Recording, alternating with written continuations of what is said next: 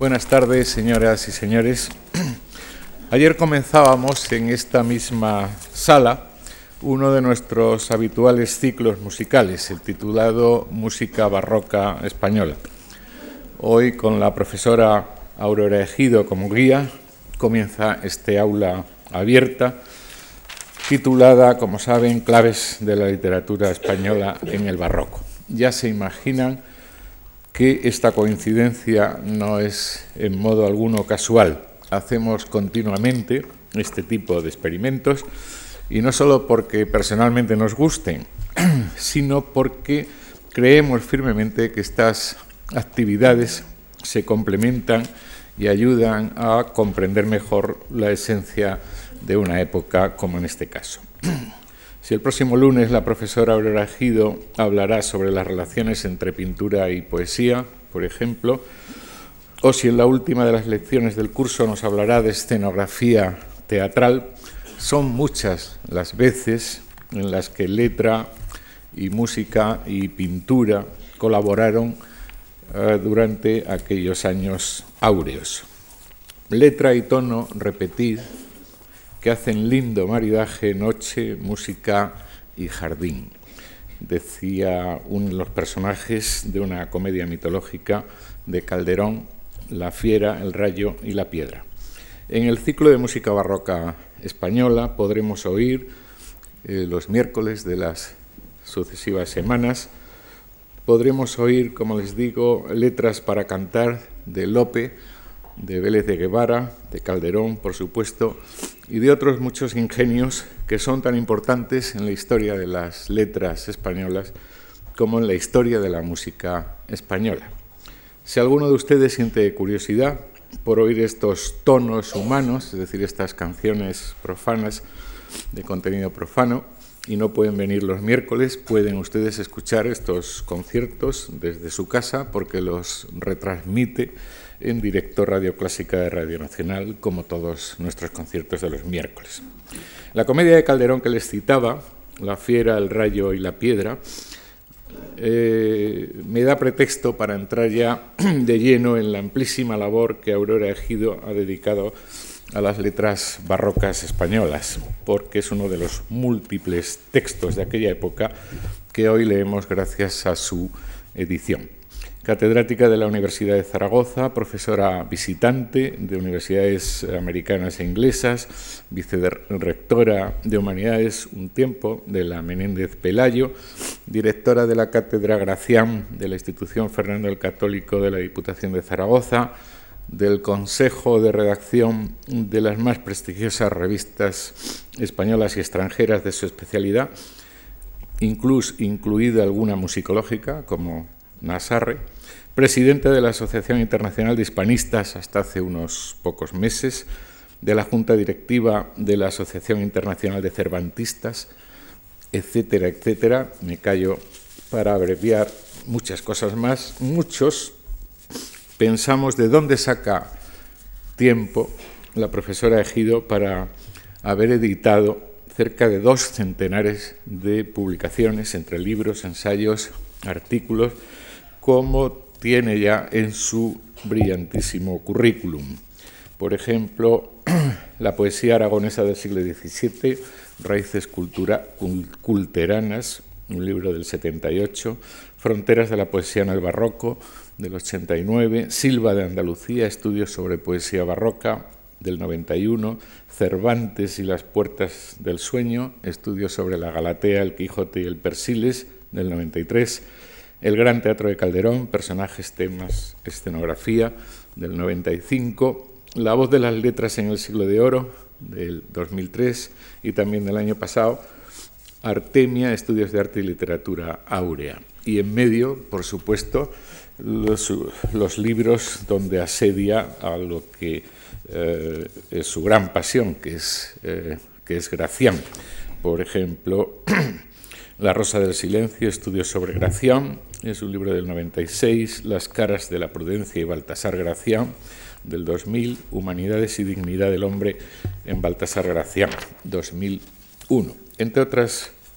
muchísimas cosas. Estamos, pues, creemos, en las mejores manos para abordar desde, punto de vistas, eh, desde puntos de vista muy variados, pero complementarios, una visión panorámica de la literatura española del barroco. Le agradecemos mucho a la profesora Ejido el gran esfuerzo de síntesis que va, que va a hacer estos días y sobre todo que haya aceptado colaborar en nuestras actividades y a todos ustedes que nos acompañen en este curso y, si puede, en nuestros conciertos barrocos. Muchas gracias. Muchas gracias por esta presentación. Siempre abruma oírse mm, enumerar los trabajos mm, por boca ajena y uno recuerda la frase de Quevedo de que el tiempo es enemigo de las horas. Es muy grato para mí poder iniciar un curso sobre el barroco en la prestigiosa sede de la Fundación Juan Marc, que tanto hace por el progreso y la difusión de la cultura. Vaya por ello mi agradecimiento y mi felicitación también por haber eh, tomado la iniciativa de organizar, como se ha dicho ahora, en paralelo a este curso, unas jornadas musicales, porque el escuchar la música de ese periodo indudablemente ayudará a, ser esa república de encantados que decía Saavedra Fajardo de los españoles, pero en este caso de encanto por los oídos. Como ustedes tal vez eh, sepan, el curso consta de dos partes, de clases y conferencias abiertas, de forma que esta segunda parte a la que todos ustedes asisten es la conferencia y se entiende como complemento de una clase anterior que han recibido los alumnos matriculados oficialmente en el mencionado curso. Empezaremos por un planteamiento teórico sobre el concepto mm, del barroco y dedicaremos las conferencias posteriores al desarrollo de los temas fijados por el programa y que ya conocen ustedes de antemano. A lo largo de estas conferencias repasaremos temas y asuntos diversos que van desde la relación entre poesía y pintura, haremos hincapié especialmente en la emblemática que reúne el grabado con la palabra y también la escritura partiendo de los manuales de escribientes y luego yendo al menudo de lo que es la metaforización de los términos de la escritura en la poesía de Lope, Góngora y Quevedo. Así iremos de la escritura a la oralidad y viceversa, sobre todo a esa oralidad que latía en las academias y en las justas literarias o certámenes del siglo de oro y también en las aulas universitarias. Y no nos olvidaremos de esa fiesta ni de ese lado risible y burlesco del ceremonial de grados, de los famosos gallos universitarios, que no eran otra cosa sino un acto festivo que se daba cada vez que alguien se graduaba de doctor en la Universidad Española por imitación de las universidades parisinas o europeas en general. Por último, dedicaremos nuestra mirada a la novela cervantina, a esa novela que Cervantes escribió en los últimos días, terminó, quiero decir, en los últimos días de su vida, puesto ya el pie en el estribo, los trabajos de Persiles y Sigismunda, para ponerla en relación con el crítico de Baltasar Gracián, dentro del concepto de la novela como peregrinación o como camino. Y finalmente nos ocuparemos, siquiera brevemente, del teatro del siglo de oro, pero desde la perspectiva mm, de la escenografía, viendo también esas dos caras de Jano que se establecen entre el corral, con su sencillez evidente, y luego la gran pompa que se desarrollaba en, los coliseos, tanto en el Coliseo del Buen Retiro como en algunos otros que se edifican en el resto de España. Mi propósito no es tanto establecer las coordenadas temporales y conceptuales que el término barroco implica en la historia literaria, como el de trazar siquiera parcialmente algunas coordenadas desde una perspectiva variada que permita contemplar a nueva luz y desde enfoques diversos un riquísimo periodo como fue el de las letras españolas del siglo XVII. El título Claves asume esa pretensión de ofrecer claves, vale decir llaves en su sentido etimológico, códigos y reglas que expliquen, si quieren parte, algunos temas cruciales, intentando ofrecer algunas pautas también de reflexión. De ahí la necesidad de clarificar, en primer lugar, este término para pasar después a analizar aspectos concretos. Claves, dice también el diccionario de la Real Academia Española, es nota o explicación que necesitan algunos libros o escritos para la inteligencia de su composición artificiosa. Y en ese sentido querría que fuesen estas conferencias sencillas notas clarificadoras y a la par indagadoras que suscitasen una reflexión sobre cuestiones a veces olvidadas o preteridas en las historias literarias al uso. Desde luego, la bibliografía reciente, salvo excepciones de última hora, no se caracteriza por plantear problemas de periodización con demasiado énfasis. El término barroco se ha ido consolidando, lejos ya de su carga negativa, junto al más prestigioso y cimentado de Renacimiento, y no ocurre, sin embargo, con lo mismo con el término de manierismo, cuyos usos parciales e imprecisos lo avalan más como tendencia estética que como parcela o como periodo de la historia literaria. Por otro lado, los límites cronológicos, al menos en poesía, son muy vagos y no coinciden exactamente con los de otros géneros literarios, como el teatro o la novela, en los que el barroco representa un cambio mucho más profundo y sobre todo más claro en el tiempo respecto al teatro o la novela renacentistas. Incluso la novela como tal es una invención prácticamente barroca si creemos que el Quijote es la invención de la novela moderna. La poesía ofrece un hilo de continuidad entre los siglos XVI y XVII sin demasiados antagonismos apreciables y, sin embargo, con ello no queremos mm, decir que no haya cambios evidentes entre esos dos siglos y que el barroco no implique cambios, sobre todo y particularmente en el estilo y en los géneros, mm, porque ya saben ustedes que hubo además conocidos debates en torno a las nuevas formas introducidas por Góngora o en torno a las novedades que el teatro de Lope acarreaba con la fusión de tragedia y comedia en la llamada comedia nueva. En la actualidad parece afirmarse la evidencia de un periodo barroco entre 1600 y 1700 en números redondos, coincidente con cambios culturales, políticos y sociales de todo tipo que alteran la visión del mundo concebido ya como un inmenso oxímoron, como decía mi maestro José Manuel Blecua, como un concierto de desconciertos. Analizar un siglo como el XVII español desde luego es asunto complejo. Su literatura fue tan inmensa que desborda a cualquiera y la abundancia de autores y de obras de aquel siglo no tiene parangón. De manera que hay muchos de esos autores que apenas se conocen y todavía una parte de su producción permanece inédita o no bien editada. Incluso hay autores como Lope de Vega que parecen varios y que nadie que yo sepa ha leído en su totalidad. En el teatro y en la poesía se ha adelantado mucho en los últimos años, pero aún es mucho lo que queda por hacer y sobre todo por conocer, incluso de los autores de tercera o cuarta fila, ya que a veces son muy interesantes eh, eh, para el estudio de la historia literaria, porque decía don Ramón Menéndez Pidal que a veces la investigación avanza por los márgenes y es conociendo y explorando esos asuntos menores, esos géneros menores, esos autores menores, cómo a veces calamos en la hondura del siglo. Por ello conviene no solo tener en cuenta a los autores y a las obras mayores, sino también a los géneros menores, a los autores de menor valía e incluso a los mecanismos y a los canales de difusión de la cultura, como puedan ser, por ejemplo, las justas y las academias.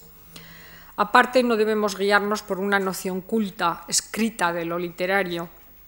pues la oralidad era ejercicio permanente de todos los géneros y eso permitió el desarrollo de una vigorosa literatura popular que vivía en sermones, en romances, en cantares, en refranes, en dichos, en cuentos, aparte, claro, de todas las comedias y los autos sacramentales que raramente se leían o se leían muy posteriormente a lo que era realmente el teatro vivo, es decir, el teatro representado, escuchado, visto, sentido y vivido por quienes asistían a las comedias o a los autos en los corrales, en los coliseos o en las plazas públicas, me refiero en este caso a los autos sacramentales. El término barroco, al que aluden las claves de este curso, debe, por tanto, tomarse con muchas cautelas, liberándolo del sentido despectivo que antaño tuviera, entendiéndolo en toda su riqueza y variedad y aplicándolo de forma distinta al campo de la literatura y al del arte, por tratarse de disciplinas distintas, porque la literatura vive en el espacio temporal y el arte vive en un espacio que se mide y se regla con líneas, con arquitectura, con pintura, con escultura y tiene por tanto una espacialidad que poco tiene que ver con los espacios inventados, con la topotesia que es la literaria. Por más que, como trataremos de ver en este curso, la metáfora de Luz Pictura Poesis, de que la poesía es como la pintura y la pintura como la poesía, fuera muy fructífera en los estudios literarios y artísticos, sobre todo a partir de los primeros años del siglo pasado. Como decía recientemente un colega mío de la Universidad de Zaragoza, Leonardo Romero, en un libro que ha coordinado sobre aspectos historiográficos, se titula precisamente Historia literaria, Historia de la literatura, la sombra alargada de la poética de Aristóteles ha sostenido durante muchos siglos la tajante separación de historia y poesía. Bueno, en la poética de Aristóteles cuando leemos poesía tenemos que leer literatura, no poesía en el sentido actual, caracterizadas ambas como dos formas de escritura opuestas por el vértice. Pero la cultura de la modernidad las aproximó y la literatura se incorporó a la carpeta del trabajo de la historia. Así la historia literaria o la historia de la literatura se fraguaron como práctica crítica a partir del siglo XVIII. Al aproximarnos al término barroco nos planteamos no solo un concepto estético literario, sino una cuestión de periodización, que con el correr de los tiempos ha sido vehículo de tantas y tan variadas significaciones o significados que ha terminado por decir demasiadas cosas y al tiempo no decir ninguna en concreto. La historia literaria está llena efectivamente de problemas y uno de ellos es el terminológico. La literatura española de los siglos XVI y XVII se ha comprendido bajo términos diversos que van desde los más consolidados, Renacimiento y Barroco, o el más vago de manierismo, al de siglo de oro o siglos de oro y también el de edad de oro, cuyo uso curiosamente se ha extendido mucho en los últimos años. Por otro lado, también cabría matizar el concepto de siglo, porque siglo es un latinismo que no señala, como ya apuntó Jean-Marc Pelorson, un periodo exacto de 100 años, sino un lapso de tiempo indefinido que puede incluir una o varias generaciones y está ligado a una caracterización histórica de la época considerada por su estilo, sus modos y su espíritu. Tácito, por ejemplo, hablaba de ser de un siglo, en términos muy generales. Y en realidad la fórmula siglo de oro se empleó ya en la antigüedad para hablar de la época de Pericles y de la de Augusto y remitía, como todos ustedes saben, al mito arcádico de la Edad de Oro. Lázaro Carreter analizó el asentamiento del término siglo en el siglo de las luces, en el siglo XVIII, siglo este en el que se valora la literatura y las artes como manifestación privilegiada de una civilización. O sea que las edades afortunadas, áureas, son en realidad una invención del siglo XVIII, del siglo de las luces. Sobre el término siglo de oro ha escrito recientemente páginas muy completas Alberto Blecua, que ha editado en ese volumen coordinado por Leonardo Romero. Y allí Alberto Blecua nos habla de las calidades significativas y valorativas de ese término siglo de oro que a nadie se le oculta imprimen una determinada marca que lo ascriben a una época valiosa, la más destacada sin duda de nuestras letras. El término siglo de oro en cuestión se empezó a emplear a mediados del siglo XVIII a imitación de Francia y venía a caracterizar el periodo comprendido por el siglo XVI. Remitía no solo a las obras literarias, sino a la historia institucional, tanto en lo político como en lo religioso. Pero como los neoclásicos se distanciaron de la estética y la historia de ese periodo en parte, el término ofrecía para ellos cierto rechazo, y lo mismo ocurrió a lo largo del siglo XIX, pues con el romanticismo cada uno adoptó el término siglo de oro a sus propias teorías o ideologías. En el romanticismo, cuando, como se sabe, se revalorizó la literatura del siglo XVII español, sobre todo el teatro de Lope y Calderón por los románticos alemanes, el término siglo de oro se desplaza a las letras españolas de finales del XVI y principios del XVII, pero se deja fuera de él a Góngora y a la tradición culterana y además empiezan a utilizarse términos como teatro nacional o literatura nacional para la de ese periodo. El concepto de renacimiento fue ganando prestigio en toda Europa como época histórica y hasta se extendió a las primeras décadas del XVII. La verdad es que el rechazo a buena parte de la literatura de los siglos XVI y XVII, que iniciaron los neoclásicos por influencia francesa, duró mucho y hasta se puso en tela de juicio que hubiera habido en realidad un renacimiento español. El término siglo de oro alcanzó una gran ambigüedad y solo se aplicó en algunos casos a la literatura, como hicieron por ejemplo los krausistas, mientras que los católicos conservadores lo extendieron a todas las manifestaciones culturales del siglo XVI y parte del XVII. Aceptada así la existencia de un renacimiento español, sobre todo en la crítica de los años 40 y 50 del siglo pasado, se objetaba, sin embargo, el peso de la contrarreforma católica como si esta reforma católica hubiera ahogado la verdadera esencia del Renacimiento. Y entonces es muy curioso porque se oponen dos conceptos, es decir, el renacimiento en un sentido más progresista, diríamos desde una perspectiva actual, con su humanismo, con la corriente de Erasmo de Rotterdam, del erasmismo,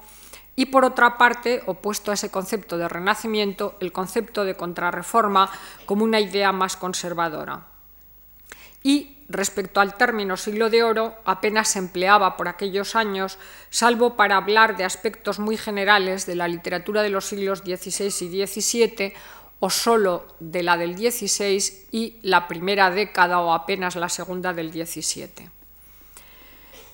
En los años 80 y siguientes, al revalorizarse los términos Renacimiento y Barroco, siglo de oro ya no tenía connotación negativa alguna, pero su indeterminación y vaguedad era evidente. Se tendió incluso a utilizar el plural, porque claro, era una época tan grande que parecía que eran dos siglos y no uno, y entonces se empleó siglos de oro y ya se hacía equivaler que un siglo de oro había sido el 16 y otro el 17 y se traducía o se empleaba por los críticos anglosajones el término Golden Age, Edad de Oro, por parte de los hispanistas de habla inglesa. Así, Edad de Oro, Siglo de Oro, Siglos de Oro remiten a un amplio periodo que abarca desde Garcilaso a Calderón, que asume tanto el Renacimiento como el Barroco y que en términos temporales comprende, como he dicho, los siglos XVI y XVII. Y esos tres términos áureos tienen la ventaja de unificar lo que sin embargo escinden y cercenan el de Renacimiento y Barroco como si fueran dos términos completamente opuestos y dos corrientes completamente antitéticas. Personalmente creo que hay más unidad que oposición entre ambos periodos y que es una falacia pensar que a la altura de 1600 y de un año para otro toda la literatura y la cultura en general den un vuelco total que que indujera a un cambio absoluto. En el paso entre Renacimiento y Barroco ocurre, como en todo cambio literario, que hay un movimiento de continuidad y otro de ruptura por el que avanzan las novedades. Y ambas, continuidad y ruptura, tradición y originalidad, por decirlo en términos usados por Menéndez Pidal, son compatibles y conviven a un tiempo. Por otra parte, también, ya que he mentado a Menéndez Pidal, podíamos hablar de eso que él creía universales de la literatura española, pero que a estas alturas de la crítica y de los conocimientos que tenemos de la historia literaria del XVII son de difícil aplicación. Porque hasta qué punto es difícil aplicar ideas taxativas y contundentes a los periodos literarios nos lo demuestra precisamente la pregunta pueden aplicarse los caracteres que Ramón Menéndez Pidal atribuía a la literatura española en general cuando hablamos del siglo de oro o incluso más concretamente del barroco, porque él hablaba de sobriedad, de sencillez, de espontaneidad, de pragmatismo, de literatura y arte de mayorías, de austeridad moral, de realismo. Y solamente estaríamos de acuerdo en aplicar alguno o algunos de esos términos al barroco propiamente dicho.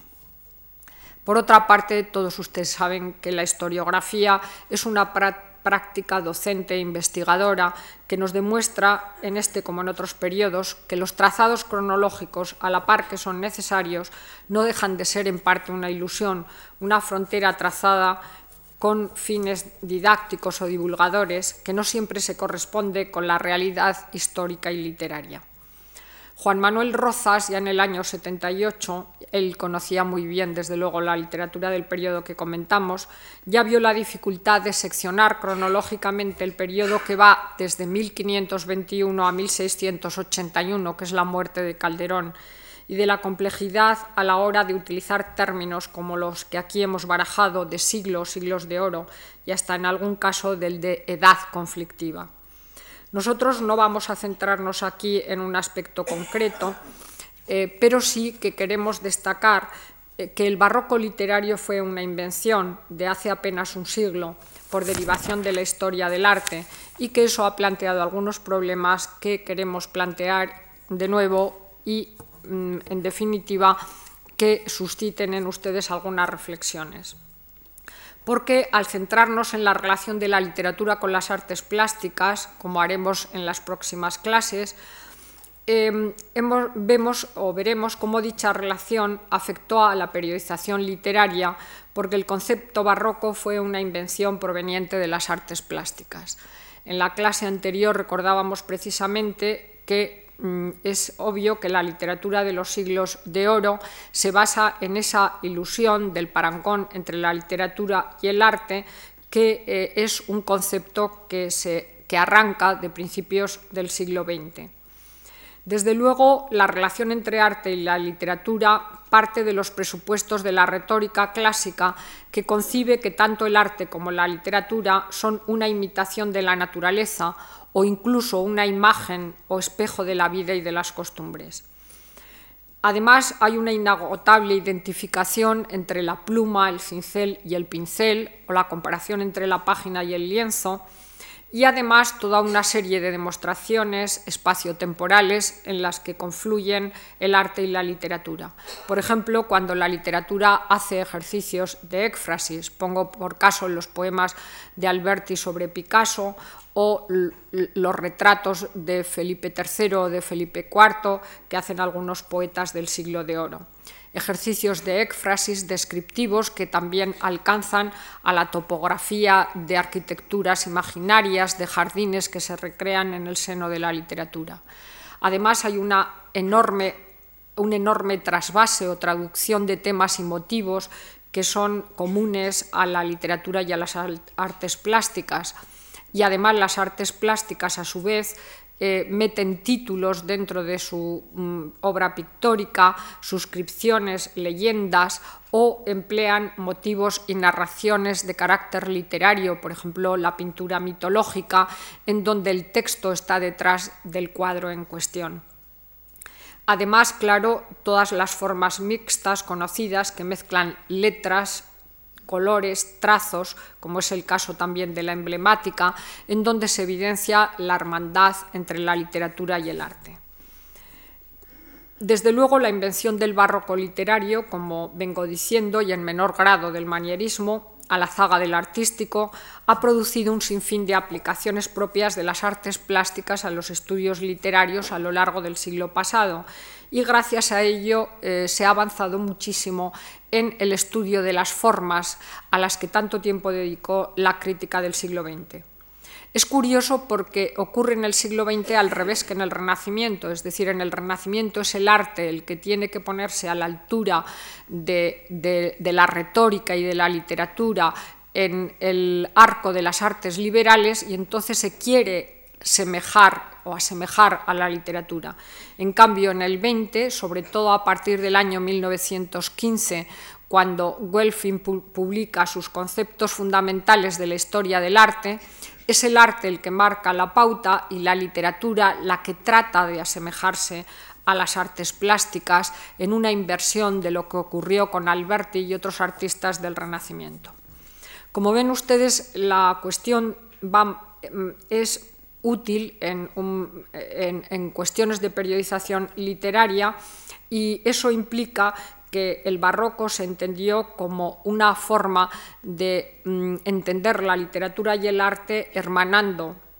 ambas disciplinas. Y eso generó indudablemente una crítica, tanto en el extranjero como en España, riquísima. Pongo por caso los estudios de Hazfeld, de Orozco o de Maraval, que ilustraron y vieron el barroco de una manera positiva, que incluso fue más lejos todavía en eh, la famosa generación del 27, porque además muchos de sus miembros fueron extraordinarios críticos literarios, como fue el caso de Jorge Guillén, de Damaso Alonso, de Pedro Salinas, de Gerardo Diego, e incluso los que no figuraron como profesores, como es el caso de Alberti, se nutrieron muchísimo de esa tradición barroca para su propia creación literaria. Pero no nos llamemos a engaño. Eh, es muy ilustrador, por ejemplo, cómo Alberti eh, escribe La Soledad Tercera, eh, intentando proseguir las inacabadas soledades de Góngora. Porque ahí es donde vemos que el poeta gaditano quiso hacer algo más que una continuación de las soledades de Góngora. Es decir, se embebió de ellas, de su cultura, de su estilo, de su poética, pero analizando bien la soledad tercera de Alberti a la hora de la verdad, y como es lógico, la soledad de Alberti poco o nada tiene que ver con Góngora, porque su aproximación es totalmente distinta en Alberti ya no hay conceptos, hay imágenes bellísimas, hay un mundo de símbolos sensoriales, pero estos son autónomos. Ya no remiten como cada una de las palabras, y me atrevería a decir hasta sílabas, de las soledades gongorinas que necesitaban ser comentadas como si se tratase de un tratado científico o como se estudiaba la poesía de Horacio o de Virgilio porque el mundo de Alberti estaba influido por la poesía de casi cuatro siglos y las palabras habían cambiado con el curso del tiempo y él además no podía dejar de pensar en la poesía simbolista, en Rubén Darío, en las soledades de Machado, contra las que reaccionaba. Mirando pues hacia atrás y con la mirada puesta en Góngora, Alberti hace un poema de su tiempo, lo mismo que Picasso, mirando a Velázquez, hace una pintura que ya nada tiene que ver con el modelo, sino que parte del modelo para hacer una invención, una nueva creación literaria. Esa doble visión crítica y práctica de la generación del 27 generó además también esa doble vertiente en Hispanoamérica y sobre todo en el campo de la literatura, en donde el barroco Llegó a las espirales de Lezama Lima, de Octavio Paz, de Alejo Carpentier o de Severo Sarduy, entre otros muchos, y sin la que no se explica también la obra de Borges, empeñado además en separarse de esa corriente crítica arrolladora, y él no podía sino matar a Cervantes, a Gracián, por mucho que los llevara en la uña porque su preferencia además iba por unos derroteros que es a los que queremos atender en esta hora y en estas próximas clases, es decir, a la necesidad de ver ese otro barroco que no es el exuberante, que no es eh, esa espiral y ese barroquismo entendido literalmente con el que normalmente nos acercamos a la época, porque Borges atendió a las formas breves, que son tan barrocas como las formas extensas, lo mismo que harían también Onetti, Juan Rulfo o Augusto Monterroso, que habían conocido muy bien a Baltasar Gracián y a otros escritores que hoy diríamos minimalistas, incluido el propio Quevedo porque así se establece un claro contrapunto a toda una larga serie de escritores que gustaron de los lujos elocutivos y la imaginería ornamental. Incluso estos autores que reaccionaron contra lo más representativo del barroco hispano estaban rindiéndole un claro homenaje al afiliarse a una corriente que no era tan extraña como podía parecer en primera instancia a las letras españolas del siglo XVII. Por ello es importante señalar que el barroco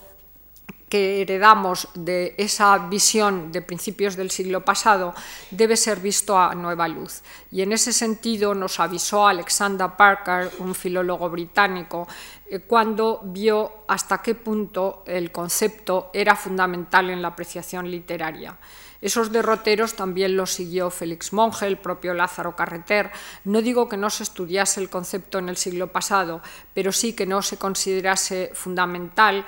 como realmente lo fue, no solo para la literatura del barroco, sino también para la del Renacimiento. El peso de la tradición es tan fuerte que a veces nos impide ver con claridad y es curioso ver, por ejemplo, cómo el peso negativo que el barroco había tenido en la tradición literaria o sencillamente el siglo XVII iba teñido a lo largo del tiempo con una perspectiva despectiva que era la que habíamos heredado del siglo XVIII. Eso se ve, por ejemplo, incluso en don Marcelino Menéndez Pelayo, eh, que detestaba mm, de todo lo que oliese a la cultura gongorina y sus ideas neoclásicas, desde luego, tuvieron un peso feroz en toda la historiografía mm, del siglo XX, como es obvio. Desde luego el barroco, al considerarse casi como un lugar común, nos puede servir, como dicen los músicos, como un canto llano al que se le pueden sobreponer ideas nuevas, porque la licitud de utilizar palabras tan comunes como acaban por ser los términos relativos a la historia literaria o artística no nos debe llamar a engaño pues se hace cada vez más necesario alejarse de los grandes presupuestos para analizar la inmensa variedad que se extiende bajo tales conceptos unificadores. Huyendo así de los tópicos, indudablemente el barroco se explica tanto por las obras mayores como por las obras menores, tanto por la amplificación como por el laconismo estilístico, que fue una auténtica práctica en el siglo de oro y que generó una auténtica retórica y una poética del silencio, que por otra parte también se ha visto en pintores, como es el caso de Alonso Cano. Esa poética del silencio se da en todos los géneros y formas y conforma una estética sucinta que busca la ilusión, que busca la síntesis, que busca incluso el epítome, lo que diríamos, por decirlo en términos gracianos, la quinta esencia. Quevedo es también un caso ejemplificador porque él fue, como Gracián, un maestro del laticismo. Los dos buscaron además el libro pequeño, el libro enano, el libro menino para llevar en la mano o en la manga, que en su formato de doceavo o de vigésimo cuarto era un libro microscópico que a pequeña eh, instancia, que en una frase eh, resumía toda la filosofía del mundo. Entonces vemos cómo desde el formato del libro al estilo se adecua con una ideología que pretende ir a las esencias. Y por tanto, todo ello nos habla del peligro simplificador que la terminología artística de los famosos principios de Wolfling a veces puede tener al aplicarlo al barroco literario, que no lo vemos ni tan abierto, ni tan oscuro en muchas ocasiones, ni tan curvilíneo como en el caso del arte. Por otro lado, hemos de tener en cuenta que eh, lo mismo ocurre en el teatro. Es decir, en el teatro, eh, donde parece que hay un desbordamiento del lenguaje literario y del aparato en la comedia mitológica o en el auto sacramental lleno de defectos escénicos, y rico en sus alegorías, sin embargo también sabía concentrarse en los entremeses, en las jácaras, en las piezas breves, en las mojigangas, en las bailas que se intercalaban entre los actos. Y a la hora de la verdad, si analizamos las comedias de Lope, veremos hasta qué punto en Lope, en Moreto, en Tirso, estaba todo bien medido. Y desde luego el, número de jornadas, el número de versos, 3.000 versos, tres jornadas, todo se ajustaba a un orden que no tiene nada que ver con la perspectiva romántica que a veces tenemos de esos autores. Y desde luego lo mismo también se podría decir del campo de la narrativa, en donde triunfa el cuento o la novela corta e incluso en obras magnas como puede ser, por ejemplo, el Quijote o como puede ser el Persiles de Cervantes o el Criticón, también vemos cómo a veces se tienden ellas a la reducción y cómo Cervantes puede meter en medio de una gran novela una pequeña, como El Curioso Impertinente, o cómo Gracián con un realce del discreto que habla de las edades del hombre, del, eh, del joven, del maduro y del viejo, establece después una coordenada trifásica con la cual recrea las tres edades del hombre en la novela del Criticón. Es decir, se puede operar por reducción o por amplificación según los casos. Y además en todas esas obras, cualquiera de ellas que cojamos, veremos cómo hay que detenerse en su lectura para apreciar en ellas una pregunta, un epigrama, un refrán, un dicho, un enigma, un oráculo, un emblema que son, desde luego, no ya solo formas breves, sino brevísimas. Si acudimos a la poesía, nos encontraremos con poemas extraordinariamente largos. Pienso, por ejemplo, en los 40.000 versos de, del Adone de Juan Bautista Marino o en los 12.000 del poema trágico de Atalanta y Poemenes de Juan de Moncayo. Pero luego tenemos coplas o villejos pareados o como decía Rilke, el corsé de un soneto medido eh, y desde luego hasta en los acentos, ordenado y no eh, amplificado y desbordado como una mm, simple visión del barroco, podía darnos a entender a primera vista. Se podía, pues, escribir una silva interminable descriptiva sobre los jardines de Aranjuez o se podía concentrar un poema haciendo síntesis de él en 14 versos. Del mismo modo, el apotegma convive en los tratados que lo desarrollan y amplifican con formas más amplias y por tanto vemos hasta qué punto los metros son también consecuentes perdón, con una libertad versificatoria en la que todo cabía, pero por supuesto desde la exageración hasta las formas breves, como les decía. La prosa de Quevedo, la de Gracián, la de Cervantes también, nos obligan, por otra parte, a algo muy importante que hay que destacar en la lectura, que es el detenimiento. Porque no debemos de ocultar que es una literatura difícil, preñada de conceptos de erudición, que obliga al lector a detenerse ya no digo en un capítulo, sino en una línea, incluso a veces perdiendo el hilo conductor del relato. En el buscón ocurre eso y lo mismo en el criticón, en donde a veces el que lee se olvida del rumbo de la obra y se detiene incluso, como diría Gracián, en una tilde, porque en esa tilde está a lo mejor la clave de toda la obra. Por eso cuando hablamos de la escritura desatada del barroco, animados, claro, por la perspectiva moderna, jamás la debemos confundir, digo, esa escritura desatada con el stream of consciousness, como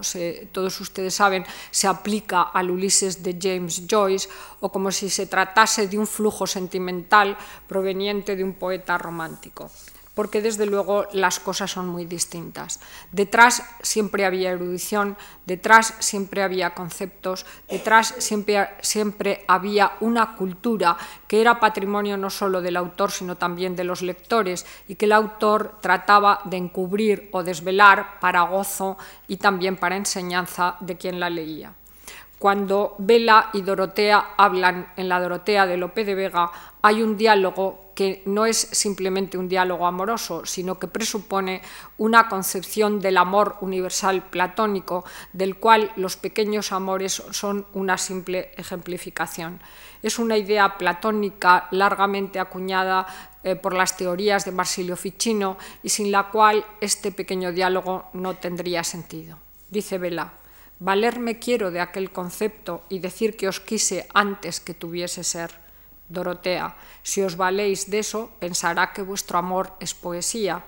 Dice Vela, presto será poesía y plega a Dios que no sea trágica. El amor, pues, no se trata de un sentimiento romántico en este caso, sino de un amor anterior al amor mismo, es decir, de un amor universal en el sentido platónico del término.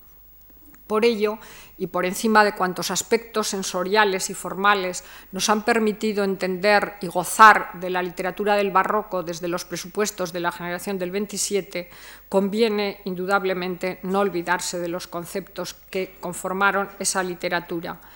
porque además tenemos un vademecum, como decía Octavio Paz, de primer grado, es decir, la agudeza y arte de ingenio de Gracián, que nos puede servir para andar por esos derroteros en donde la agudeza y el ingenio se aplican siempre a los conceptos. Es imposible creo, ya no solo hablar de un barroco sin conceptos en el campo de la literatura, sino también en el campo de la pintura, de la escultura o de la arquitectura, en donde detrás de las formas están a veces ideas y programas perfectamente concebidos por sus autores. En la literatura barroca, además, primaba un concepto platónico de la literatura como hábito del entendimiento. Incluso se habla de la poesía como filopoesía es decir, una poesía que tiene en cuenta tanto las palabras como las cosas y las ideas, y sobre todo los conceptos.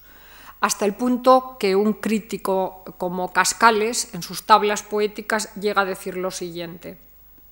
Los conceptos son el fin y por consecuencia la forma de las palabras y de las voces, de modo que el estilo nace de ellos. Por tanto, el estilo es una consecuencia que emana del concepto.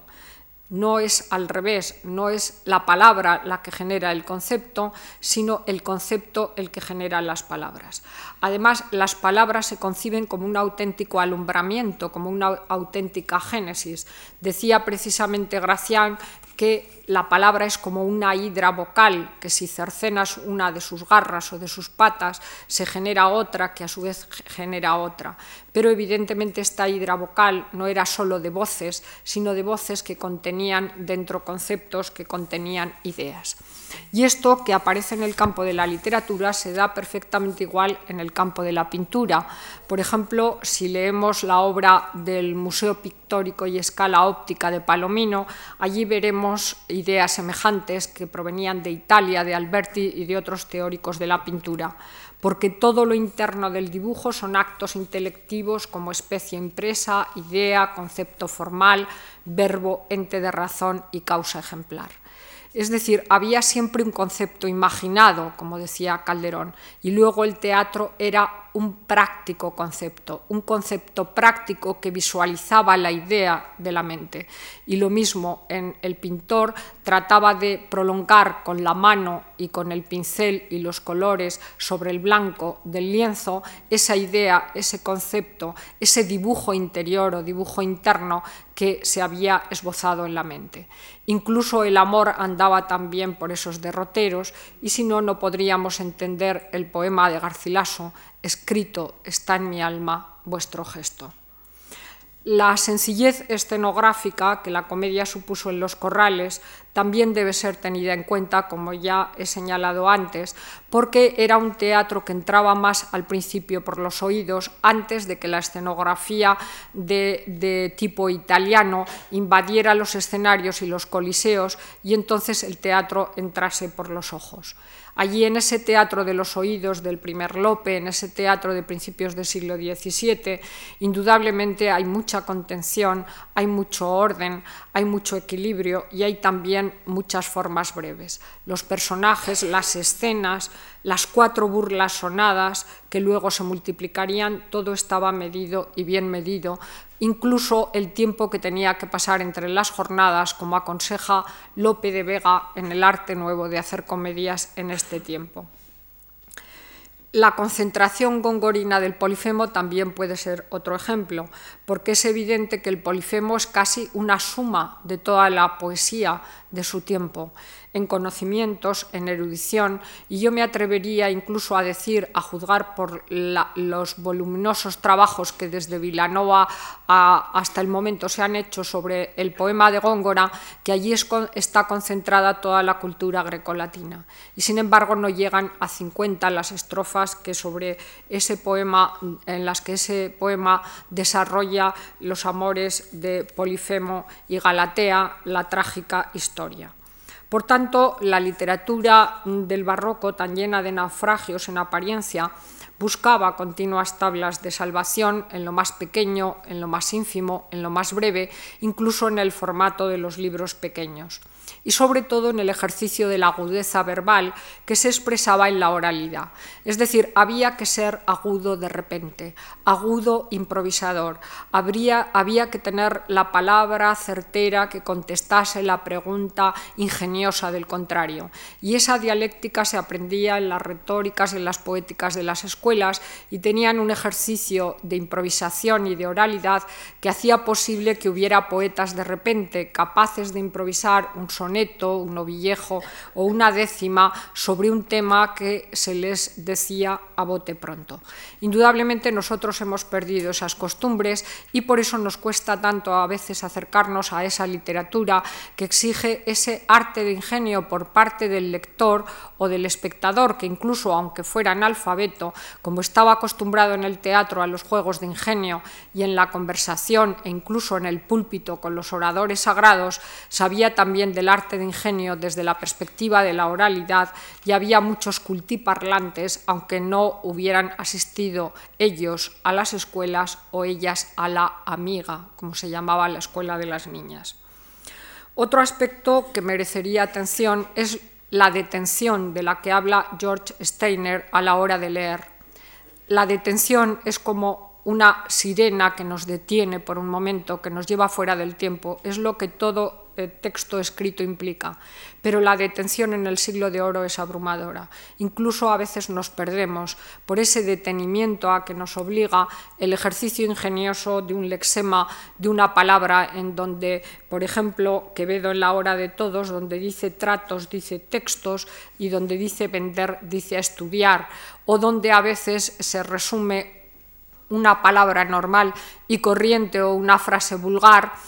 como comer hierba en un verso como el que dice eh, Calderón eh, cuando dice pació la esmeralda bruta, que dice de Nabucodonosor, pació la esmeralda bruta, dice sencilla y llanamente comer hierba. Entonces, claro, el lector se tiene que convertir en adivino para desentrañar esa dificultad, esa oscuridad, ese enigma en el que se deleitaban y con el que gozaban los escritores del siglo de oro. Por tanto, en, la literatura del siglo de oro hay mucha contención, mucha reducción y sobre todo muchos conceptos. Si, por ejemplo, mm, recordamos un poema que casi todos tendrán en la memoria, como el de las rimas de Becker, del salón en el ángulo oscuro de su amo, tal vez olvidada, silenciosa y cubierta de polvo, veías el arpa. Bien, eso se entiende a primera instancia, uno puede remontarse a lo que quiera, al tiempo que huye, al silencio de, ese instrumento que espera, del que se espera salgan sonidos, pero no requiere mayor entendimiento, ni aplicación, ni erudición. Y sin embargo, estos tres versos que voy a leerles de Bocángel remiten a una cultura que, si no se conoce, indudablemente hace que la lectura se simplifique innecesariamente. La gran cítara yace suspendida de su silencio, con aullido ronco la pulsa el viento y aún derrama vida. Indudablemente, para entender estos versos de Bocángel, hay que saber que el mundo era para los neoplatónicos un instrumento inmenso tocado por un dios músico que toca el gran instrumento del universo. Y era una idea que por otra parte ya estaba también en la Oda Salinas de Fray Luis de León, es decir, que remitía a un concepto neoplatónico y también a una tradición literaria. Además, allí habría que entender también eh, lo que Herrera decía de que la poesía es eh, la palabra herida por el aire y un sinfín de referencias que indudablemente hacen que eh, esa poesía áurea tenga siempre que remitir a conceptos, a ideas y a conocimiento.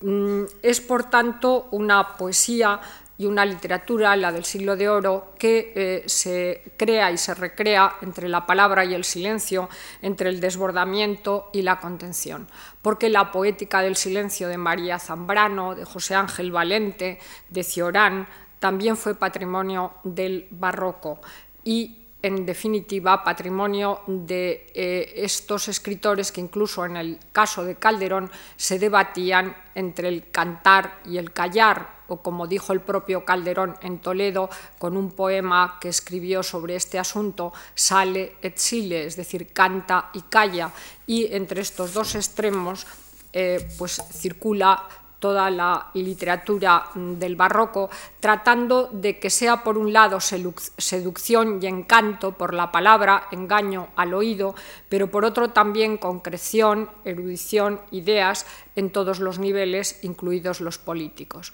porque el silencio afecta incluso a niveles de política de la época. Pongo por caso los emblemas de Saavedra Fajardo, en donde habla de una cuestión tan candente y tan actual, incluso en los días de hoy, como puede ser el del silencio que el político puede o no puede llevar a término dentro de una concepción maquiavélica de la política. Incluso el deleite y el provecho, del que tanto se habla, el delectare, el horaciano, están implicados en este asunto que les planteo, porque se pretende que indudablemente haya dentro de la literatura de la época toda una enorme carga de filosofía moral. Esa filosofía moral a nosotros nos es bastante ajena o lejana, pero estaba en la escritura del siglo de oro, lo mismo que la erudición, y a ella apelaba incluso el deleite y el provecho que podría encontrar el lector en esa apreciación. Desde luego, eh, cuando Gracián en el Criticón habla de las maravillas de Artemia, nos explica muy bien este asunto, porque para él, como para Borges, él no cree que el arte sea un reflejo del mundo, un espejo del mundo, en, esa concepción realista que nosotros tenemos herederos de la novela del siglo XIX, sino que cree, dice Gracián, que el arte es un otro mundo artificial. Es decir, es un mundo que se añade al primero y que lo perfecciona. Entonces, consecuente con, con esa idea, Indudablemente, Gracián piensa que el artificio es gala de lo natural, que realza la llaneza de lo natural y que se erige como otro mundo al lado del ya existente, que tiene sus propias reglas y que tiene su propia configuración y que sobre todo está cargado de filosofía moral, de valores, que son por un lado los sensoriales, pero por otro son valores éticos. De ahí que Gracián plantee la dialéctica entre seguir a Sofisbella y dejarse seducir por los sentidos, por lo que él llama los embudos del saber, o bien por eh, el, arte verdadero, que para él está cargado de filosofía moral,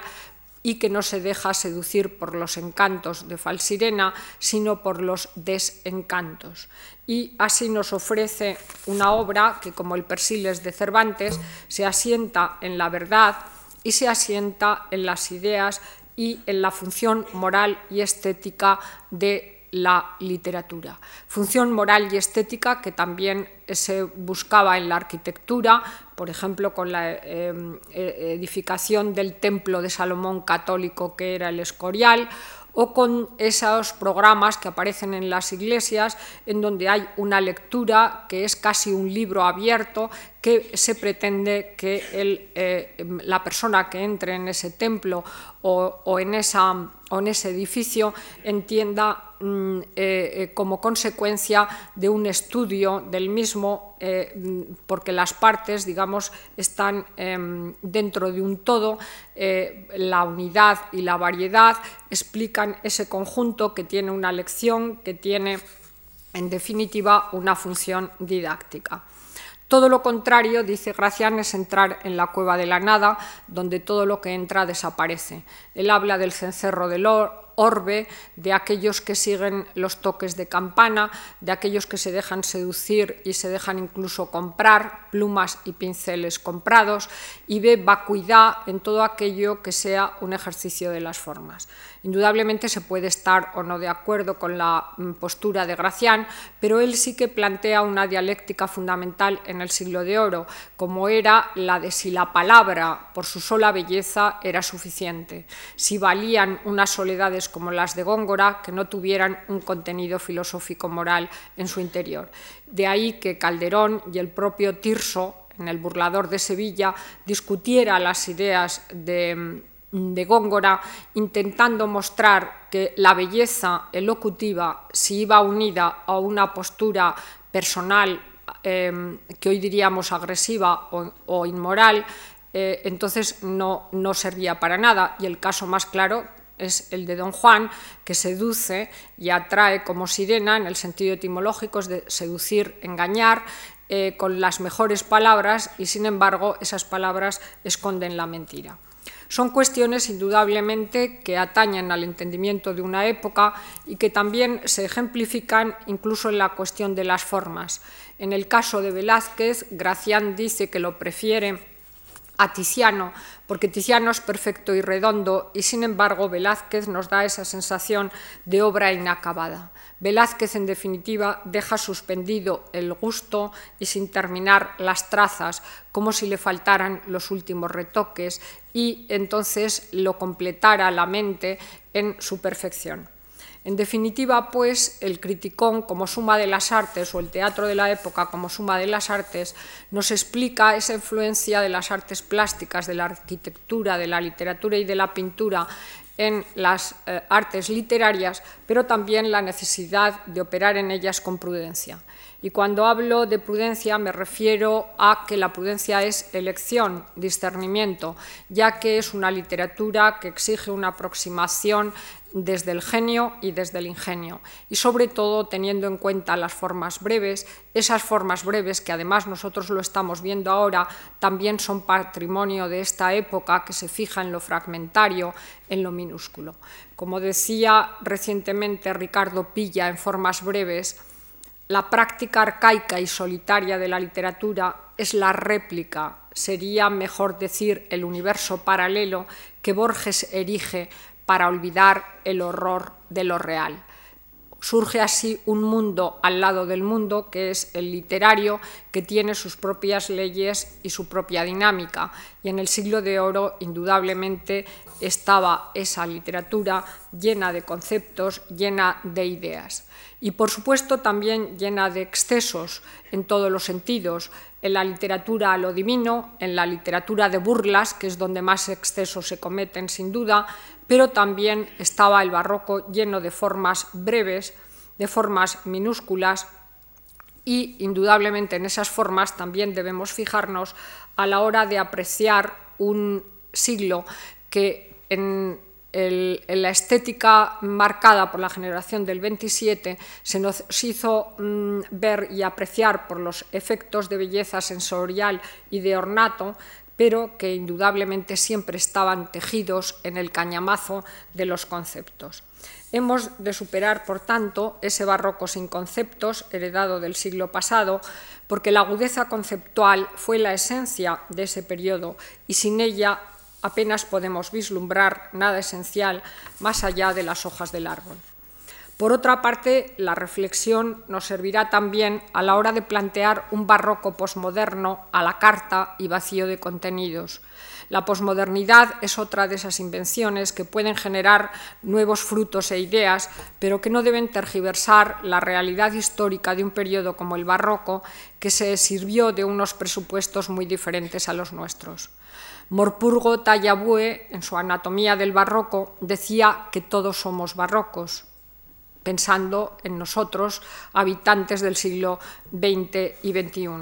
Pero afirmaciones así mm, exigen ser matizadas, pues aun en el caso de que fuese verdad, lo seríamos solo como simulacro, en un intento de homologar dos épocas y dos lenguas muy diferentes. Por todo ello, y para terminar, querría decir que el periodo denominado barroco se plasmó de forma muy diferente en la literatura y en el arte que las categorías artísticas de una y de otro son diferentes y también las cuestiones de periodización. Su uso ha servido para conocer mejor un periodo riquísimo en España y en toda Europa que hasta principios del siglo XX y pese a la revalorización parcial de los románticos, todavía arrastraba el lastre del siglo de las luces, que vio en el siglo anterior y sobre todo en el español, en el XVII, una estética de la que había que liberarse, descalificándola como ocurrió con el caso sangrante de Góngora, que tuvo que permanecer siglos oculto hasta que en el 27 mm, Lorca y otros poetas lo resucitaron. La crítica de los últimos años ha hecho una profunda revisión de los supuestos que el concepto barroco implicaba hace 80 años, pero es necesario insistir en que el término debe ampliarse, como hemos dicho, a una visión variada y rica que no puede reducirse solo a lo desbordante y que alcanza un arco amplísimo en el que reinaron las formas breves y la poética del silencio. También debe romperse el mito de que los periodos seculares, los cambios de siglo, conllevan una ruptura total, como si el año nuevo de 1600 hubiera supuesto una ruptura total con los 100 años anteriores. El barroco no hubiera tenido razón de ser sin el Renacimiento y cada vez es más evidente, incluso en el erasmismo, que sin el Renacimiento y el humanismo inventados por los renacentistas, el barroco, la literatura y el arte del siglo XVII no hubieran tenido su verdadera razón de ser y de configurarse. Durante las próximas conferencias trataremos de plantear estas cuestiones ya de forma más práctica y concreta